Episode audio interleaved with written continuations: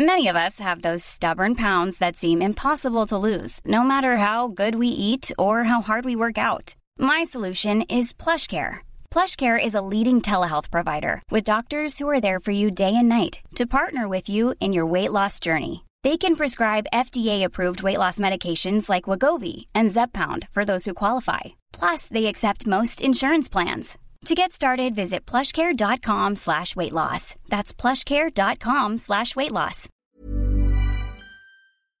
Heraldo Radio 98.5 FM, una estación de Heraldo Media Group, transmitiendo desde Avenida Insurgente Sur 1271, Torre Carrachi, con 100.000 watts de potencia radiada. Esto es República H, la información más importante con el punto de vista objetivo, claro y dinámico de Blanca Becerril. Hola, hola, muy buenas noches. Son las 8 de la noche en punto de este jueves primero de abril de este año 2021. Bienvenido el mes de abril, uno de los meses, creo yo, más este, importantes del año. Y es que hay muchos cumpleaños en este mes, entre ellos el mío. Oiga, este, yo le quiero decir que se quede conmigo porque en los próximos minutos, perdón por el comercial, en los próximos minutos le voy a dar la información más importante generada hasta el momento para que usted, por supuesto, esté bien informado de lo que ha ocurrido en las últimas horas en el territorio nacional. Evidentemente hay información importante de este pequeñito que lamentablemente perdió la vida allá en un parque eh, acuático en eh, Quintana Roo. Le voy a decir eh, pues la información sobre esto. También médicos privados exigen vacunación. Dice también el presidente Andrés Manuel López Obrador que no subirá la gasolina. Y usted ya fue a cargar combustible. ¿Cómo encontró los precios? Al ratito me cuenta a través de, de Twitter también. Tendremos, por supuesto, una nueva edición de Mente Mujer para empoderarnos y también para sacar lo mejor de nosotras y hablar de mujeres exitosas y por supuesto también de algunos temas que nos incumben a todos. Y esta noche estará con nosotros Gonzalo Lira con las mejores recomendaciones de cine, de lo que usted puede ver, por ejemplo, este fin de semana en varias aplicaciones de streaming o también pues en algunos canales de Así que yo le invito a que se quede conmigo. Soy Blanca Becerril. Esto es República H. ¿Qué le parece si arrancamos ya con un resumen de noticias? En resumen. Los destinos de sol y playa registran una ocupación hotelera promedio del 70% y en algunos casos como Cancún, Acapulco, Mazatlán, Veracruz, Los Cabos y Puerto Vallarta alcanzan hasta el 80% en estas vacaciones de Semana Santa. El sector turismo estima el arribo de más de 7 millones de turistas nacionales y extranjeros. La Secretaría de Gobernación y su titular, Olga Sánchez Cordero, informó que habló por teléfono con Rosibel Arriaza, madre de Victoria Esperanza Salazar, asesinada por policías de Tulum en Quintana Roo, a quien le ofreció todo el apoyo del Estado mexicano. El Instituto Nacional de Migración informó que entregó tarjetas de visitante por razones humanitarias a las dos hijas de la migrante salvadoreña asesinada, Victoria Esperanza Salazar. Y la Secretaría de Seguridad y Protección Ciudadana, su titular Rosa Isela Rodríguez, dio a conocer el hallazgo de cientos de contenedores con gasolina, producto del huachicoleo en la zona de Ecatepec, esto en el Estado de México. Dijo que actualmente se siguen desviando en promedio 3 mil barriles diarios del combustible. Recorrido por el país. Ok, vamos rápidamente al recorrido por el país y comenzamos, como todos los días, con mi compañera Daniela García hasta Monterrey, Nuevo León. Mi Dani, ¿cómo estás? Muy bien, Blanca, muy buenas noches. Te saludo con muchísimo gusto. Te tengo información prácticamente recién salida. El gobierno del estado de Nuevo León ha solicitado formalmente la declaratoria de emergencia por las afectaciones derivadas de los incendios forestales registrados en las últimas semanas en la entidad.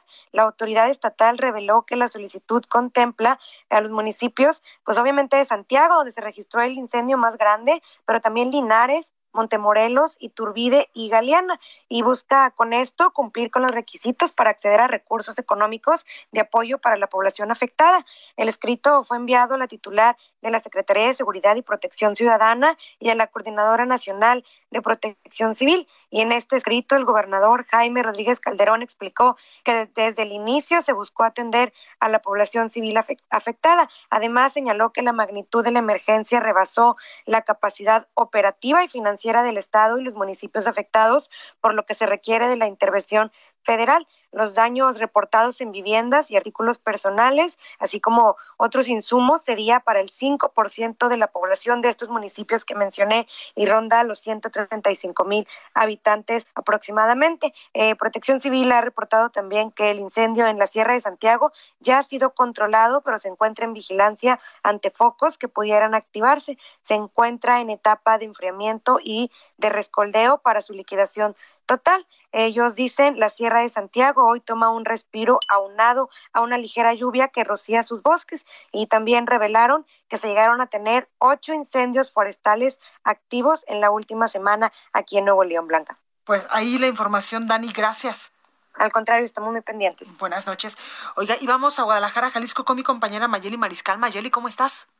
Hola, ¿qué tal Blanca? Muy buenas noches. Buenas noches a todo el auditorio. Compartirles que el día de hoy el fiscal del Estado, Gerardo Octavio Feliz Gómez, dio una rueda de prensa en donde confirmó que hay avances en la investigación del asesinato del exmandatario Jorge Aristóteles Sandoval, este ocurrido el pasado 18 de diciembre en Puerto Vallarta. Y eh, dijo también que, bueno, las investigaciones avanzan, no dio más pormenores para guardar el sigilo justamente de la investigación, sin embargo, se refirió justo a las cuentas que congeló la Unidad de Inteligencia Financiera y que tienen eh, presunta relación con algunos eh, autores de este crimen, además también del ataque que sufrió el secretario de Seguridad Pública de la Ciudad de México eh, y pues lo que mencionó el fiscal es que están en coordinación, aunque cada entidad o cada orden de gobierno, en este caso el gobierno federal, realiza las investigaciones y esto pues para tratar de detener justamente a los grupos del crimen organizado en su financiamiento. Así es que por lo pronto las investigaciones continúan.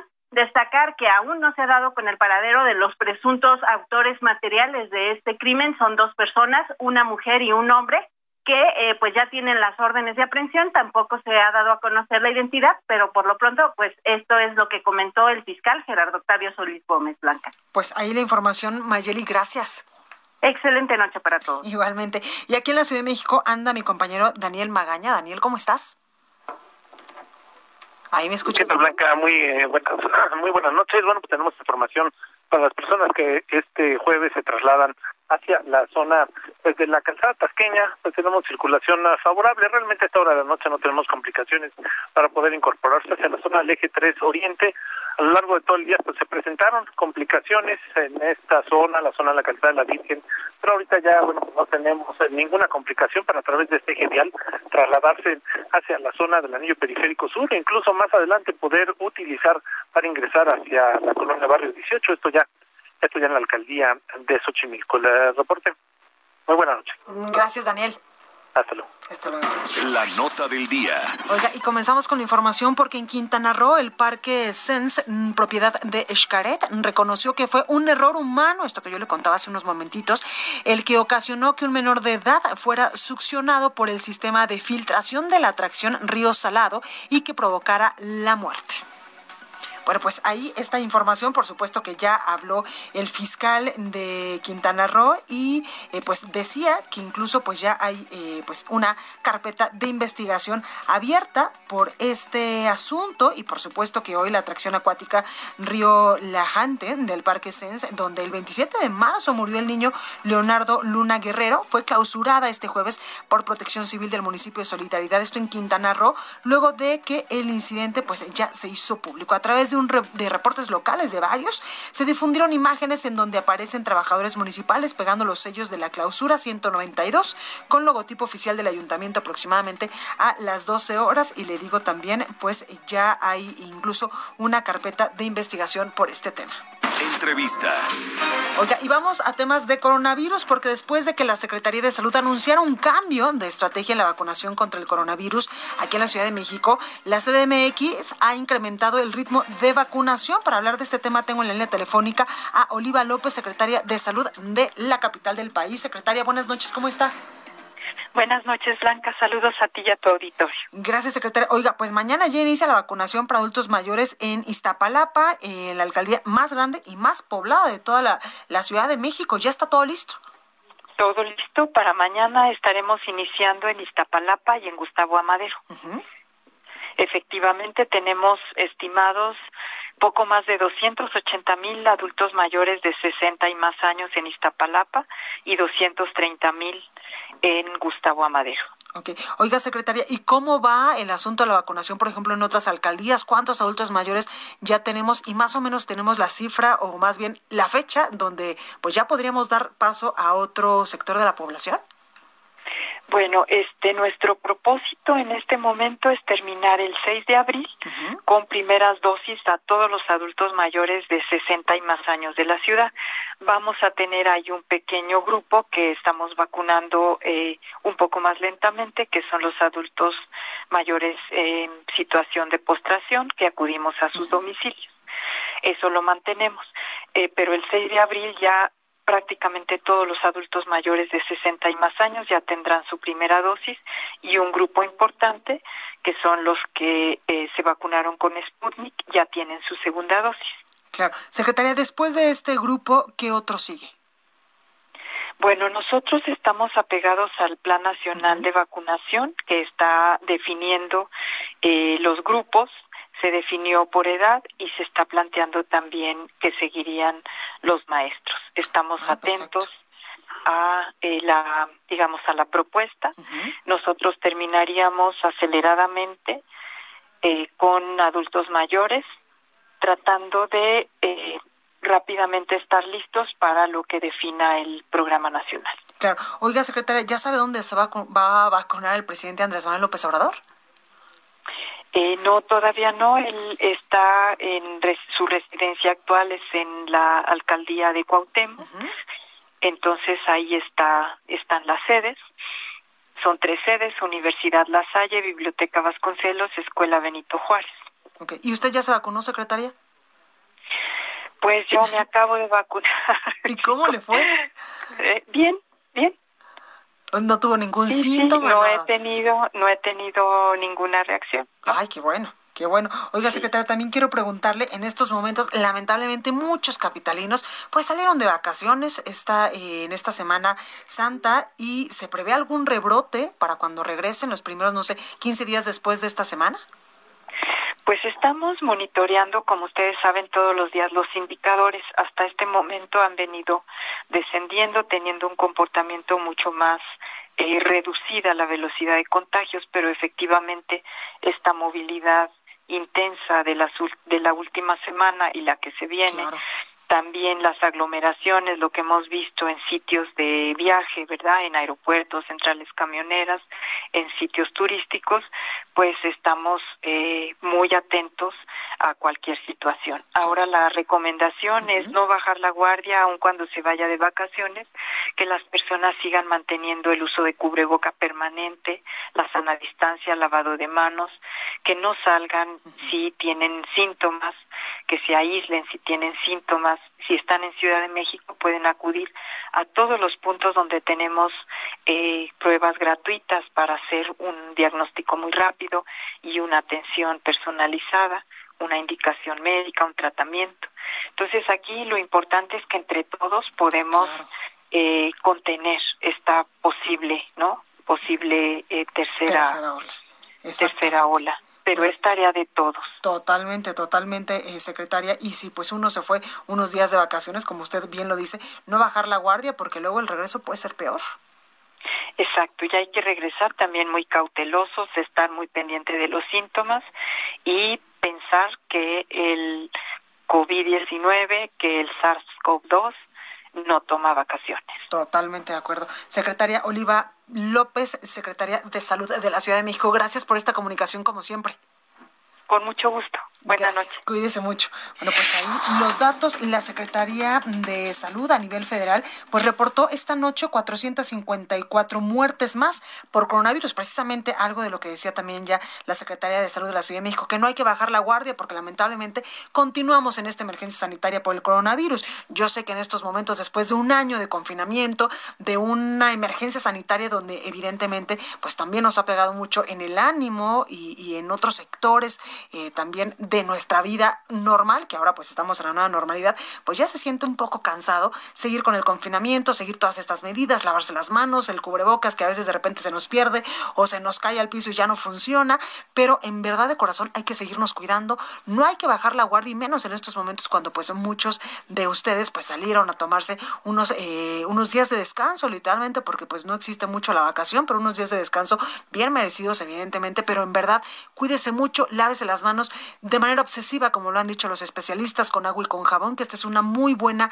eh, pues manera de evitar la propagación del coronavirus. Si usted puede y salió, por ejemplo, de vacaciones, anda usted en Acapulco o en Cancún, pues si puede, en medida de lo posible, quédese eh, pues en, en la casa, si es que usted renta una casa, si hay lugares comunes en el hotel donde usted está, por favor, guarde la sana distancia, si va a salir, por ejemplo, a las playas, también en medida de lo posible, yo sé que a veces es muy complicado, pero en medida de lo posible hay que seguir cuidándonos, hay que seguir eh, pues aplicando estas medidas que incluso pues hace unos momentitos la secretaria de Salud, Oliva López, nos acaba de recordar, el lavado de manos frecuentemente, el uso del cubrebocas, también la sana distancia y si usted se puede quedar pues eh, un ratito más en su casita, en verdad que hace toda la diferencia porque pues todavía estamos en emergencia sanitaria y esta crisis por coronavirus no ha terminado. Esto me imagino yo, esperaría, confiaría en que baje cuando pues ya eh, más del 80, 50, digamos 50% de la población ya estemos vacunadas, pero todavía para eso falta muchísimo tiempo, así que en verdad de corazón cuídese mucho.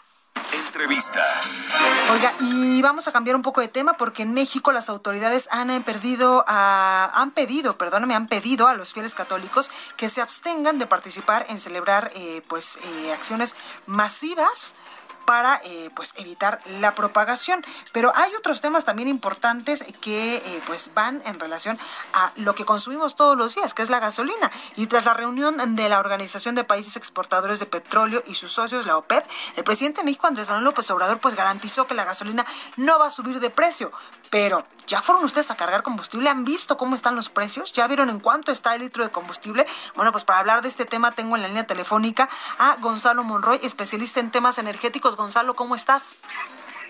Blanca, muy buenas noches. Gracias por esta comunicación. Oye, Gonzalo, ¿y cómo andamos en los precios de la gasolina? Que yo nada más no veo que bajen pues en realidad no se ve que vayan a bajar. El acuerdo de la OPEP es precisamente para mantener los precios por arriba de los 65 dólares. Y el precio justamente del, del petróleo explica prácticamente el 90% del precio de la gasolina de forma internacional. Claro. Oye, Gonzalo, pero ¿y el presidente va a cumplir uno su promesa de bajar el precio eh, después de su tercer año de gobierno, que ya estamos casi, casi entrando? Pues mira, yo creo que también hay que ser incluso cuidadoso con el lenguaje. Valdría la pena ver, darnos cuenta cómo el presidente dijo que en un principio no iban a subir y ahora dice que los precios ya no van a bajar.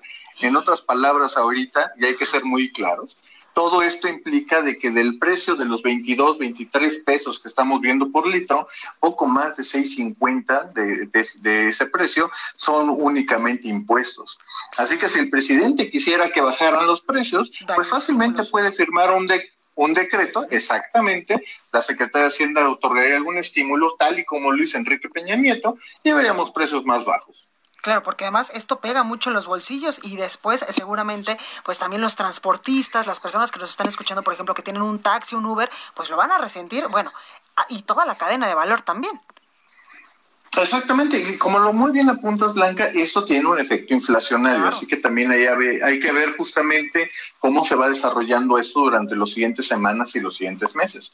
Pero también hay que ser muy claro, todo esto es una buena parte para la recaudación, una recaudación que viendo los primeros números preliminares de los primeros tres meses del año, pues no pintan los más optimistas del mundo. Totalmente. Entonces, Gonzalo, ya mejor nos hacemos a la idea de que la gasolina va a estar como está ahorita en precios incluso hasta puede subir un poquito. Difícilmente se ve que, que, que, esté creciendo porque también los precios más altos hacen de que también haya una mayor actividad, sobre todo en Estados Unidos, y se ve que los precios probablemente empiecen a estabilizarse entre 55 y 60, algo muy similar a lo que habíamos visto aproximadamente hace dos o tres semanas. Así que es muy probable de que los precios de la gasolina, como estamos viendo el día de hoy, seguramente bajen un poco marginalmente hacia los 21, 22 pesos.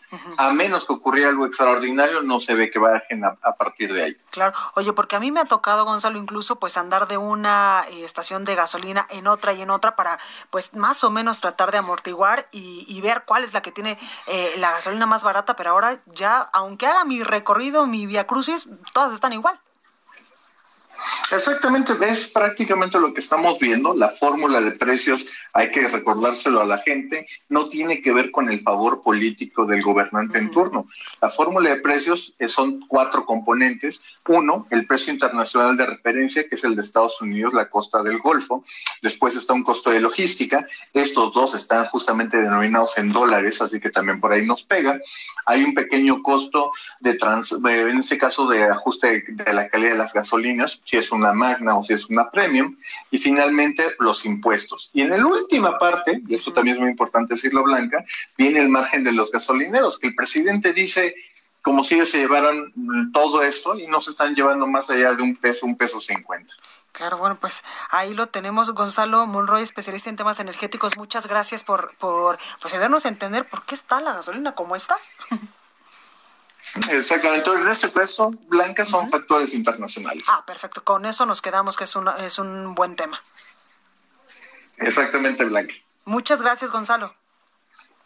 Claro que sí, te mando un gran abrazo a ti y a tu público. Igualmente. Bueno, pues hablando precisamente de energías, legisladores de oposición demandaron al gobierno federal atender el reclamo del gobierno de Estados Unidos en materia energética a fin de proteger las inversiones y el empleo en el país. Diputados del Partido Acción Nacional, del PRD y de Movimiento Ciudadano advirtieron lo expresado por el principal socio comercial de México, que era pues previsible, y diversos políticos, académicos, incluso activistas, lo advirtieron en el marco de la discusión de la reforma a la ley de la industria eléctrica, esta reforma que, ah, vaya, cómo ha dado pues muchos dolores de cabeza al gobierno federal y también eh, a, los empresarios, que hemos platicado ya mucho este tema en semanas pasadas y en días pasadas. Ante ello, pidieron al gobierno federal replantear sus propuestas de reforma en el sector energético, incluida pues la reciente eh, enviada para modificar la ley de hidrocarburos a fin de evitar litigios internacionales y un mayor deterioro en el clima de inversión. Ayer mismo el gobierno de Estados Unidos pues aseguró que eh, está comprometido en la defensa de un trato justo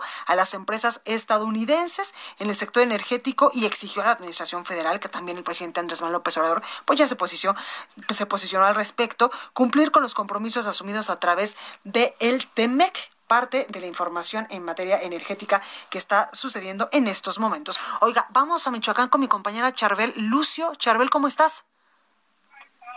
¿Qué tal, Blanca? Buenas noches.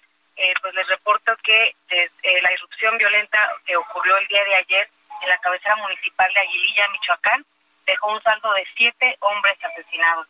Eh, como contexto, les recuerdo desde temprana hora del pasado miércoles, pobladores de esta localidad que se ubica en la Tierra Caliente Michoacana reportaron el ingreso al municipio de varios vehículos con blindaje artesanal, eh, los llamados monstruos, en los que se movilizaban sujetos armados. Los pobladores aseguran que desde cerros aledaños, este grupo de civiles que identifican como miembros del cártel Jalisco Nueva Generación comenzaron a lanzar disparos contra el caserío con armas de alto poder como es un barra calibre 50. Durante este ataque, un grupo oponente asociado a Cárteles Unidos, respaldado por pobladores, se enfrentó a esta célula del cártel Jalisco, lo, que derivó en la muerte de siete hombres que no se encuentran identificados.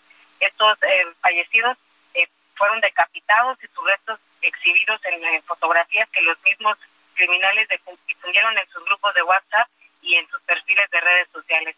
Ante estos enfrentamientos, los habitantes pidieron la presencia de las corporaciones de seguridad, pues aseguraron que los militares que recientemente establecieron una base de operaciones en esta zona se retiraron al percatarse de lo que estaba sucediendo, de estas agresiones.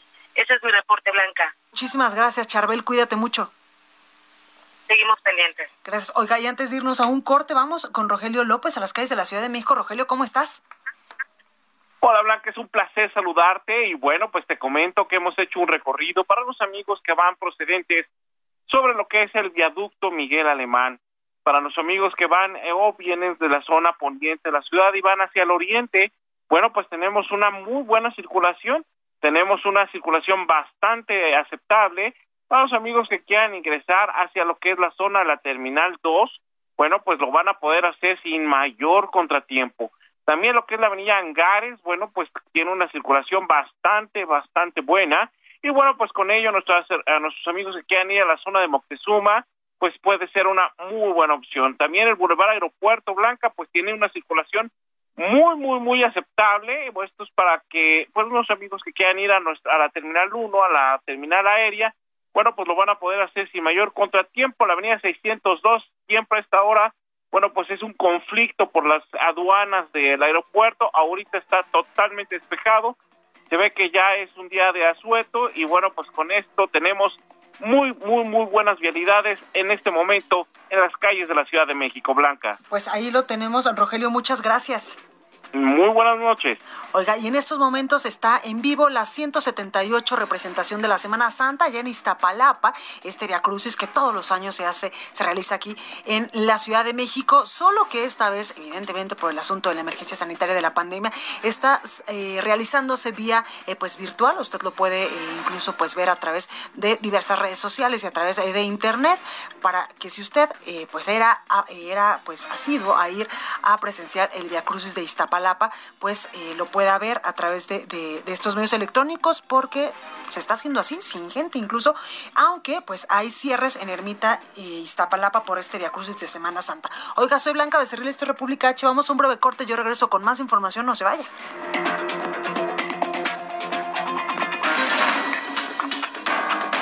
Continúa escuchando a Blanca Becerril con la información más importante de la República en República H. Regresamos. Heraldo Radio. La HCL se comparte, se ve y ahora también se escucha.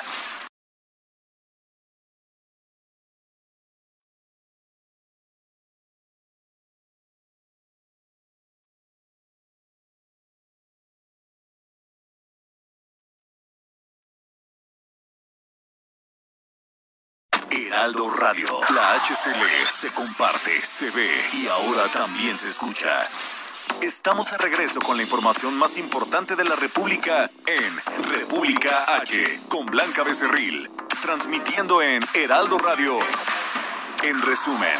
En Quintana Roo, el parque Sense, propiedad de Xcaret, reconoció que fue un error humano el que ocasionó que el menor de edad fuera succionado por el sistema de filtración de la atracción Río Salado y que provocó la muerte. Incluso la muerte de Leonardo, el adolescente de Durango que se accidentó en este parque en la Riviera Maya, es investigado por la Fiscalía General de Quintana Roo como un probable homicidio culposo. El presidente de México, Andrés Manuel López Obrador, destacó tres temas en su cuenta de Twitter. Garantizó que no subirá la gasolina tras la reunión de la OPEP, informó de avances en el control de los incendios en Nuevo León y Coahuila y dio a conocer que este miércoles se va mm, vacunaron, contra el coronavirus poco más de 467 mil personas adultos mayores, cifra récord en un día. En las últimas 24 horas, México sumó 5.186 casos nuevos y 454 muertes por coronavirus para un total de 203.664 personas fallecidas, de acuerdo con la Secretaría de Salud. Como si la pandemia de coronavirus ya hubiera terminado, más de 349 mil personas han pasado por el aeropuerto capitalino que ha operado un poco más de 4 mil vuelos a distintos destinos donde muchos pasarán unos días con motivo de Semana Santa. El gobierno de la Ciudad de México amplió hasta el próximo 30 de abril el plazo al subsidio fiscal para el pago del impuesto sobre tenencia o uso de vehículos, seguir apoyado el seguir apoyando con esto pues el bienestar y la economía familiar afectada por la pandemia. Por eso el gobierno de la Ciudad de México amplió hasta el 30 de abril el plazo al subsidio fiscal para el pago del impuesto sobre la tenencia. Recorrido por el país. Bueno, vamos hasta Veracruz con mi compañero Juan David Castilla. Juan, ¿cómo estás? Hola, muy buenas noches, Blanca. Te saludo con mucho gusto desde el estado de Veracruz. Comentarte que diversos turistas arribaron a las playas de la zona conurbada Veracruz Boca del Río pese al frente frío número 47, mismo que traería consigo fuertes rachas de viento que alcanzarían los 90 kilómetros por hora. Durante los últimos días ha sido abarrotada la zona mencionada por el periodo vacacional de Semana Santa, pese a las recomendaciones sanitarias para evitar aglomeraciones y la propagación del COVID-19. Esta situación ha sido muy notoria en la playa Villa del Mar, ubicada muy cerca del malecón del puerto Jarocho, donde esta mañana fueron colocadas banderas rojas para evitar que la gente ingresara al agua y prevenir accidentes por las condiciones climáticas. Comentarte también, Blanca, que eh, elementos de protección civil municipal y de la Policía Naval realizaron un amplio operativo en la zona para instar a los turistas a retirarse de estas playas y acatar las recomendaciones de protección civil. Eh, recordar también que el presidente municipal de Veracruz, Fernando Yunes Márquez, declaró hace una semana que no habría restricciones en las playas del puerto pese a la pandemia del coronavirus, toda vez que ha bajado el riesgo de contagio en la entidad veracruzana. Por su parte, el alcalde de Boca del Río, Humberto Alonso Morelli, indicó que no prohibirían la entrada a las playas del municipio, pero sí disminuirían el acceso a solo el 50% para respetar la sana distancia. Ya para finalizar, Blanca, comentarte que empresarios de la zona conurbada Veracruz Boca del Río prevén que la ocupación hotelera no se ve afectada con esta situación climática y prevén que alcancen el 70% de ocupación hotelera durante este fin de semana. Este es el reporte, Blanca. Pues ahí la información. Gracias, Juan. Muy buenas noches, hasta luego, Blanca. Hasta luego. Y vamos hasta Puebla con mi compañera Claudia Espinosa. Claudia, ¿cómo estás? Hola, Blanca, muy bien. Te saludo a ti y a los amigos del Heraldo Media Group. Pues esta tarde el gobierno del estado ha determinado pues una fase de precontingencia ambiental. Esto porque se ha elevado pues la mala calidad del aire, motivada por dos aspectos primordiales: el aumento de la ceniza del volcán Popocatépetl y también por los incendios forestales registrados en la zona de la Malinche. A decir de la secretaria de Gobernación Ana Lucía Gil Mayoral, se recomienda a las personas pues no salir a las calles, evitar las actividades al aire libre y el uso de cubrebocas. Se esperarán 24 horas para determinar cuál es la situación que prevalece en las condiciones climáticas y poder, bueno, pues tomar otro tipo de decisiones. Sin embargo, bueno, pues hasta el momento la jornada masiva de vacunación en la capital del estado no se va a suspender, únicamente se hicieron este tipo de recomendaciones, pero pues las actividades siguen de manera normal. Es la información que sucede en Puebla. Muchísimas gracias, Claudia. Muy buena tarde. Buena tarde. Oiga, y vamos con Augusto Atempa, las calles de la Ciudad de México. Augusto, ¿cómo estás? ¿Qué tal, Blanca? Muy buenas noches. Te platico que me encuentro en la alcaldía de Iztapalapa y es que hace unos instantes se desarrolló una intensa movilización de servicios de emergencia debido a que un incendio consumió un negocio de compraventa de desperdicio industrial. Este negocio se encuentra ubicado en la avenida Poniente 6, Colonia Renovación. Hasta este punto llegaron varios camiones de bomberos debido a que pues las llamas comenzaron a expandirse rápidamente. Algunos vecinos salieron con cubetas para tratar de apoyar, pero pues fue necesario el apoyo de los bomberos con sus mangueras para poder apagar el incendio. Y es que también se temía que las llamas alcanzaran los las eh, casas continuas, pero no sucedió así y pues afortunadamente no hubo personas heridas, solo hubo tres personas que fueron atendidas por paramédicos por inhalación de humo. Hasta el momento pues ya este este sitio se encuentra eh, pues tranquilamente, ya no hay eh, elementos del bomberos, pero pues sí se desarrolló una intensa movilización en este punto. Blanca, el reporte. Muchísimas gracias, Augusto. Estamos pendientes. Gracias. Mente Mujer, un espacio en donde damos voz a la mente de todas las mujeres, con Blanca Becerril. Bueno, por supuesto, hoy es jueves de Mente Mujer y tengo en la línea telefónica y me da mucho gusto saludar a Begoña Cosillo, editora del Heraldo Media Group. Begoña, ¿cómo estás? Hola Blanca, muy bien, ¿tú? Muy bien, muchas gracias. Oye, cuéntame, hoy traemos un tema bien interesante en Mente Mujer. Exactamente, un tema muy fuerte. En esta ocasión vamos a hablar del machismo, esta actitud oculta que existe en el país. Totalmente, y los micromachismos que muchas de nosotras ni nos damos cuenta que suceden. Exacto, justamente nuestra compañera Frida Valencia habla de, de la importancia que es este empezar la equidad de género en el hogar, ¿no? Desde la casa con estos micromachismos que comentas, Blanca, ¿no? Desde a lo mejor eh, que al hombre le toca sacar la basura o que a la mujer tiene que poner la mesa, cosas por el estilo, ¿no? Que, que vemos día a día y que no nos damos cuenta. Totalmente. Y este machismo pues es un mal para hombres y mujeres que los padecemos todos.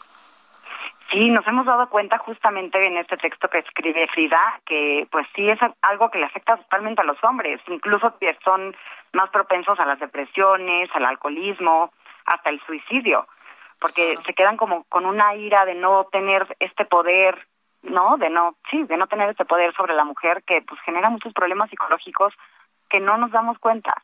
Es un tema que está muy arraigado, ¿no? Dentro de la sociedad, que, que está, como te digo, todos los días y, que es importante hablar del tema. Totalmente. Y actuar, porque tú bien decías desde la casa, yo me acuerdo, mis papás pues son eh, del interior de la República y por ejemplo mi papá es de Guadalajara, donde pues allá tenemos o tienen ellos otro tipo de mentalidad. Y yo me acuerdo que cuando era niña era, usted no llora porque es niño. Y usted no tiene que levantar los platos de la mesa porque eso lo tiene que hacer su hermana, por ejemplo. Que son pequeñas cosas que las, las asumimos como normales y no son nada normales.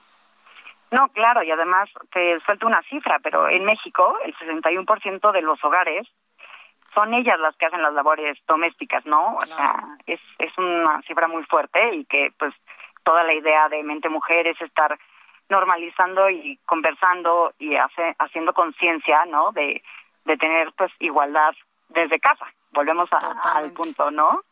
Totalmente, porque ahí es donde realmente estamos formando mujeres y hombres de bien. Sí, por supuesto. Oye, y traes más datos, ¿verdad, Begoña? Sí, sí, sí, justamente este Lida nos platica de, de que pues que por la pandemia se ha exponenciado totalmente este tema del machismo en el país. A diario casi mueren 10 mujeres pues, a causa de su género, lo cual es una cifra muy fuerte. Y también, por otro lado, 6 de cada 10 mujeres mexicanas pues han padecido discriminación por solamente por el hecho de ser mujer lo cual pues nos habla, volvemos a lo mismo, de esta actitud en el país de machismo muy arraigado que traemos dentro de nuestra cultura, dentro de la del sistema laboral, dentro de nuestros propios hogares, inclusive, ¿no? Hasta nos pasa muchas veces que las mujeres seguimos siendo tan machistas, ¿no? En esta en este punto de pues de actitudes diarias laborales que no no nos impulsamos unas a las otras, entonces, pues sí, es como una, un tema que tenemos que abrir, platicar, como todo el objetivo de mente mujer, ¿no? Y también como darnos cuenta que efectivamente hay maltratos psicológicos muy fuerte para los hombres, ¿no? Sí, claro, por supuesto. El, tema del alcoholismo que es tan fuerte también en nuestro país, pues una de las causas es este, este machismo que existe dentro de nuestra sociedad. Totalmente. Y también poner mucha atención en estos micromachismos que a veces, eh, te digo, los asumimos como normales, por ejemplo, en la pareja, cuando el novio te dice, no te preocupes, yo paso por ti el trabajo, o y tú piensas, bueno, me está cuidando, qué buena onda, pero a veces trae un doble sentido. O cuando te pones más guapa de lo normal y te dice, oye, esta falda está muy corta o ese pantalón está muy pegado, por ejemplo. Exacto. Justo ayer este oía tu programa y tu colaboradora de finanzas que hablaba de este punto de que muchas veces estos micromachismos cuando te empiezan a limitar tus finanzas, por ejemplo, ¿no? De no puedes gastar por aquí o a lo mejor lo que ganas es para, ¿no? Este, me lo quedo yo, cuando tu pareja te dice exactamente qué gastar. Este tipo de actitudes que las normalizamos en el día a día y pues no nos vamos dando cuenta que, que en primera hay que hablarlo, en primera hay que aceptarlo y en segunda hay que empezar a cambiar. Ese es como todo el, el punto del machismo, que como dices, ¿no? Lo traemos desde hace muchos años, está muy metido en nuestras casas, en nuestras actitudes, eh, con nuestros amigos, pero hay que irnos dando cuenta poco a poco. Totalmente de acuerdo. Oye, y qué buena onda, pues este esfuerzo que hace el Heraldo Media Group con Mente Mujer para empoderarnos y para informarnos también y ayudar pues a reducir esta brecha de desigualdad que muchas veces, incluso en la política, pues las mujeres la vivimos. Sí, totalmente. Fíjate que sí han habido como algunos avances, ¿no? En política pública, como respecto a la violencia contra la mujer, pero creo que hace falta mucho todavía, hay un camino largo por recorrer. Estoy segura que, ¿no? Abriendo estas conversaciones, como dices, con el proyecto de Mente Mujeres, pues todo el objetivo, traer estas historias a la mesa, encontrar personalidades que, que nos inspiren, como para poder, pues claro, llegar a una exacta igualdad de género, que es pues todo lo que queremos. Totalmente. Oye, Begoña, cuéntame, eh, pues, dónde podemos eh, seguir a Mente Mujer, evidentemente en este espacio y también en otros espacios del Heraldo Media Group. ¿Dónde lo podemos seguir? Fíjate que se publica todos los lunes y viernes en, en el Heraldo de México y, por supuesto, en nuestras redes sociales. Los pueden encontrar también por ahí en nuestra página web. Pues por supuesto que ahí andaremos viendo qué es lo que están publicando ustedes. Begoña Cosillo, directora del Heraldo Media Group, muchas gracias en verdad de corazón, gracias por este gran esfuerzo que está haciendo el Heraldo Media Group. No es porque yo trabaje aquí, pero no muchas empresas están con el ojo puesto en estos temas tan importantes que ahora después del 8 de marzo, que siempre es como una fecha de, bueno, sí, la violencia contra la mujer y bueno, sí, hay que cuidar a las mujeres y después se nos olvida. Así que en verdad de corazón, muchas gracias por seguir eh, pues apoyando todas las mujeres y también ayudarnos a empoderarnos y saber que somos muy valiosas, dediquémonos a lo que nos dediquemos. Sí, totalmente. No, aquí gracias por darnos el espacio. Sí, es, como dices, es un proyecto que ha crecido mucho, que, que semana con semana trae historias nuevas y hay que ponerle el ojo. Totalmente, Begoña, cuídate mucho, gracias. Gracias, Blanca, hasta luego. Hasta luego. Mente Mujer, la voz que inspira pues ahí lo tenemos mente mujer, donde usted podrá encontrar eh, pues toda esta información, esta sección todos los lunes y viernes en las publicaciones impresas del Heraldo de México y también en el heraldodemexico.com.mx. En verdad que es un gran esfuerzo de esta empresa por empoderarnos y también por darnos información importante. Oiga, y vamos de esto a lo que vamos a poder leer mañana en el periódico El Heraldo de México con mi compañero Antonio Bautista, coeditor de Estados. Mi Toño, ¿cómo estás? Blanca, ¿qué tal? Muy buenas noches a ti y a los radioescuchas de República H aquí en Heraldo Radio. Bueno, pues el sargazo, como hemos estado eh, llevando esta cobertura en el Heraldo de México, pues es un problema para las costas del Caribe mexicano. Eh, recordemos que el año pasado fueron casi 18 mil toneladas de esta alga que eh, fueron recolectadas. Y bueno, pues eh, ante esta presencia de, las algas eh, y ante el recale que se prevé que va a ocurrir este año, pues eh, los la entidad, pues la, el, Consejo Asesor del Sargazo, pues ve que la única posibilidad de combatirlo, pues es comercializarlo y ya hay propuestas para hacer del sargazo desde concreto, un concreto ecológico, hasta blocks de construcción, fertilizante o incluso calzado los detalles mañana en las páginas del Heraldo de México de estos planes para hacer del sargazo, pues son eh, más que una plaga, un bien productivo, pues sobre todo para el Caribe mexicano y bueno, también... Oye, y nosotros los mexicanos nos pintamos solos y somos súper creativos para de lo malo sacar algo bueno. Pues sí, es que, eh, eh, fíjate, son son casi 18 mil toneladas de sargazo que llegaron el año pasado. Es mucha, mucha alga, esta macroalga que no le habían encontrado como que una utilidad como que no tenía eh, eh, algún fin determinado y estaba llenando las playas. Entonces la posibilidad es pues hacerlas incluso zapatos, ¿no? Por ejemplo, los zapatos que están planteando son de, eh, de suelas que pues están hechas de esta macroalga, son duraderas y además cuando se desechan no contaminan, sino que se degradan con una de una manera agradable al ambiente, pues hay que buscarle para que no afecte al, al, al, al, ambiente y al, sobre todo la economía de, de estos lugares, ¿no? Y bueno, Blanca también, pues esta pandemia le ha pegado mucho al sector hotelero, ahorita que estamos hablando de las playas, y eh, no solo de las costas, sino también del interior del país. Y bueno, mañana van a poder leer en el Heraldo eh, de México, en la parte del Estado de México, cómo está registrado un pequeño repunte en, la ocupación hotelera de esta entidad, la, que tiene el mayor número de población y que eh, no solo son eh, lugares como Teotihuacán o Tepozotlán, que ya han tenido un repunte significativo de 20-30% y ya se prevé que hasta 40%, y no más porque eh, por la contingencia que se está viviendo no pueden hacer más, pero es importante, sobre todo para este sector de negocios, tener este, tener este repunte. Mañana en las páginas del Heraldo podrán tener todos los detalles, Blanca. Pues ahí lo tenemos como siempre, mi Toño, muchas gracias. Muy buenas noches. Igual. Oiga, y vamos con mi compañera Melissa Moreno en el Heraldo Cultura para que nos diga las recomendaciones culturales de esta semana. A ver qué podemos hacer, Melissa, adelante. Agenda Capital, exposiciones, museos, teatro. Aquí está la agenda cultural de la capital.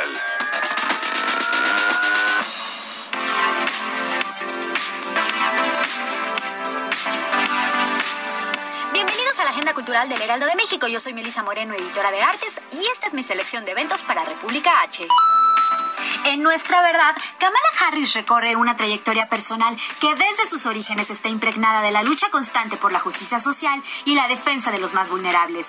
La de los niños víctimas de abusos en su etapa como fiscal, la del matrimonio gay durante su cargo como fiscal general de California o la de las familias desahuciadas durante la crisis hipotecaria.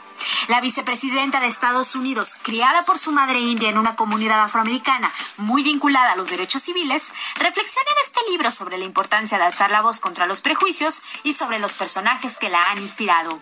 Nuestra verdad de Kamala Harris es de Editorial Planeta.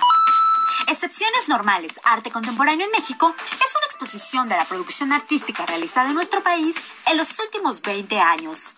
Conformada principalmente por obras de la colección Jumex, la muestra incluye 60 piezas de artistas y colaboradores invitados, ocupando todas las galerías del recinto. En ella destacan algunas piezas que tras ser adquiridas por el museo no habían sido exhibidas. Tal es el caso del castillo de Jorge Méndez Blake, un muro de ladrillos de 14 metros de largo que se construye encima de un ejemplar de la novela inacabada de Franz Kafka así como la obra Conception Decoration Silver and Black Wallpaper de Stefan Brueggemann, la cual abarca aproximadamente 100 metros de los muros de la Galería 2.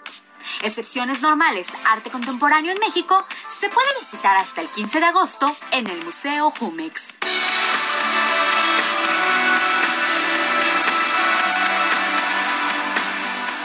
Bajo la producción del Le Petit Comité y Shakespeare y compañía, Arqueologías del Placer aborda la sexualidad como proceso de expansión del placer corporal, cuya función principal es la regulación de los sistemas que forman nuestros cuerpos, así como la relación social entre seres humanos.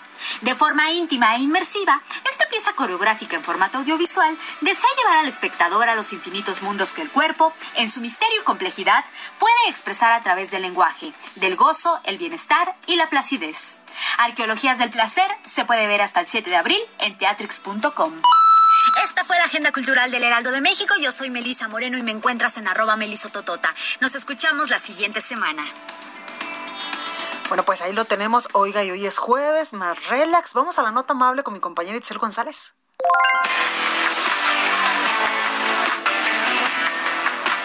Con la nota amable de hoy, y es que un perro callejero y ladrón que se robó el corazón de toda una comunidad en Carolina del Norte, Estados Unidos, consiguió un hogar. Sisu, que antes de cometer su robo se dedicaba a merodear solo por las calles del condado de Dublín, se convirtió en una celebridad hace unos días cuando trató de apropiarse insistentemente de un muñeco de peluche morado al interior de una tienda local.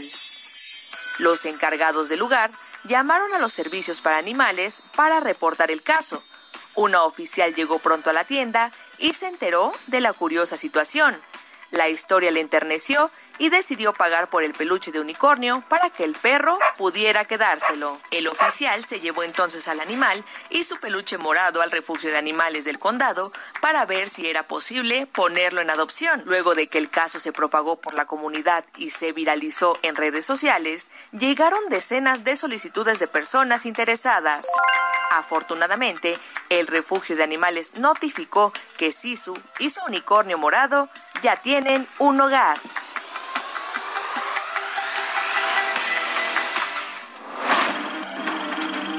Es tiempo del séptimo arte. Películas, cortometrajes, series, documentales y excelente música con Gonzalo Lira. Bueno, ya está con nosotros bajando el elevador o subiendo las escaleras o haciendo algo para llegar a esta cabina. Gonzalo Lira, ¿cómo estás, Gonzalo? Hola, ¿qué tal, Blanca? Muy bien, ya te estoy viendo. edificio ¿eh? del Heraldo andas? Eh, ahorita te mando mi ubicación. No, ya te vi que vienes ahí bajando la escalera, mira. Diría mi abuela. Tirando el bofe. No, bueno, entonces respira, respira, porque la gente no tiene la culpa de que tú vengas, corre y corre. Ya, ya va Oye, entrando justo a la cabina para que estoy nos platique cómo, Me encanta la narración en vivo. ¿qué te parece? ¿Cómo estás, Gonzalo? Muy bien, ¿y tú? Ya apaga tu teléfono porque ya estás aquí con nosotros. Te iba a decir, estoy oye, te agarró una manifestación, el tráfico está fatal, pero No, me agarró la Semana confianza, me agarró el exceso de confianza, la verdad. Salí 10 minutos más tarde de mi casa. Salí bastante más tarde de mi casa. Bueno, pero ya es que estás sí. con nosotros. Ya estoy aquí. seas a tu cabina. Cuéntame qué Muchas gracias. hoy? Eh, y fíjate que sí quería llegar y platicártelo aquí porque hay buenas películas esta semana Ah, buenísimo. en la cartelera. hay un par de películas, una que estuvo nominada el año pasado eh, a los premios de la Academia como, perdón, como mejor película extranjera y una que tiene varias nominaciones y que está haciendo historia dentro de las nominaciones este año.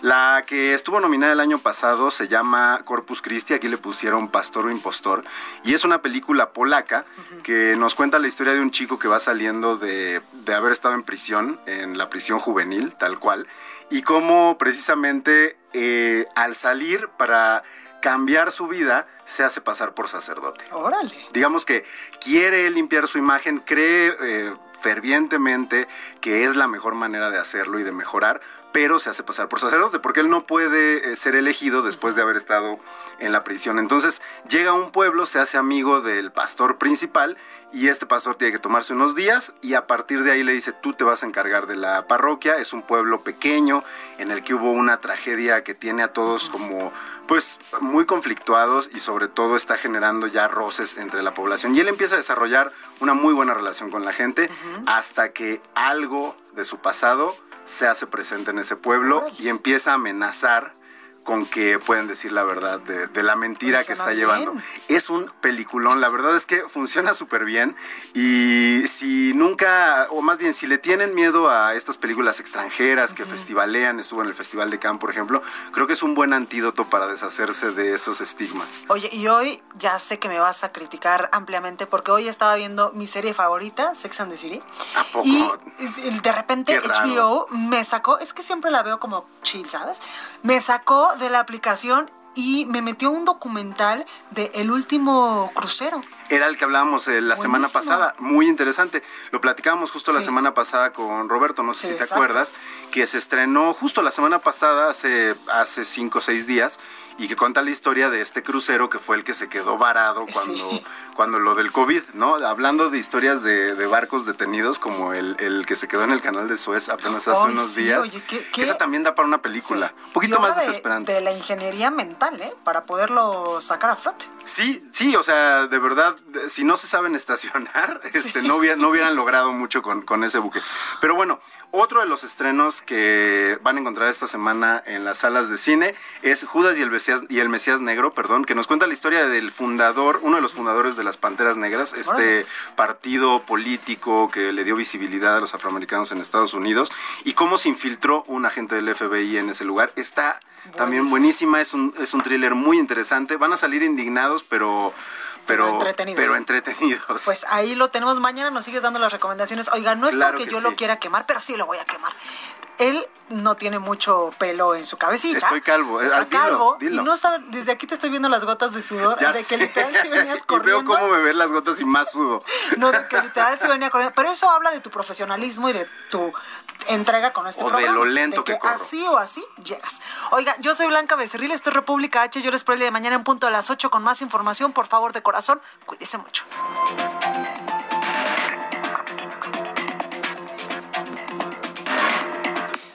Esto fue República H, la información más importante de lo que pasa en el interior de la República, con el punto de vista objetivo, claro y dinámico de Blanca Becerril. Continúa escuchando Heraldo Radio, donde la H suena y ahora también se escucha. Una estación de Heraldo Media Group. Heraldo Radio, la H se lee, se comparte, se ve y ahora también se escucha.